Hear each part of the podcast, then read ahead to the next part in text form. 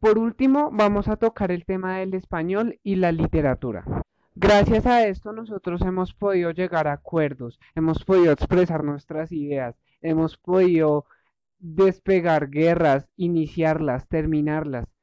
Hemos podido hacer infinidad de cosas gracias a este bello tema. Una plataforma que se ha vuelto muy funcional y muy popular en los últimos tiempos ha sido la plataforma del podcast. Esto se ha vuelto popular precisamente porque es algo práctico, no consume muchos datos y podemos utilizarlo y podemos consumirlo en cualquier parte y con solamente tener un celular y unos audífonos.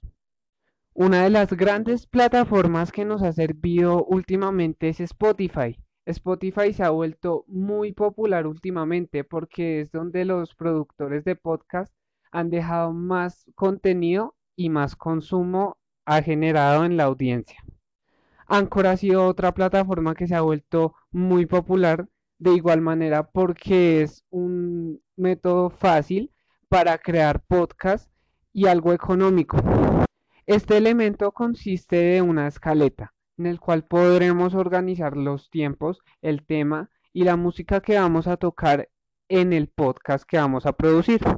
Muy importante para producir un podcast, naturalidad en la voz, claridad y un fondo, o sea, un sonido vacío y calmado.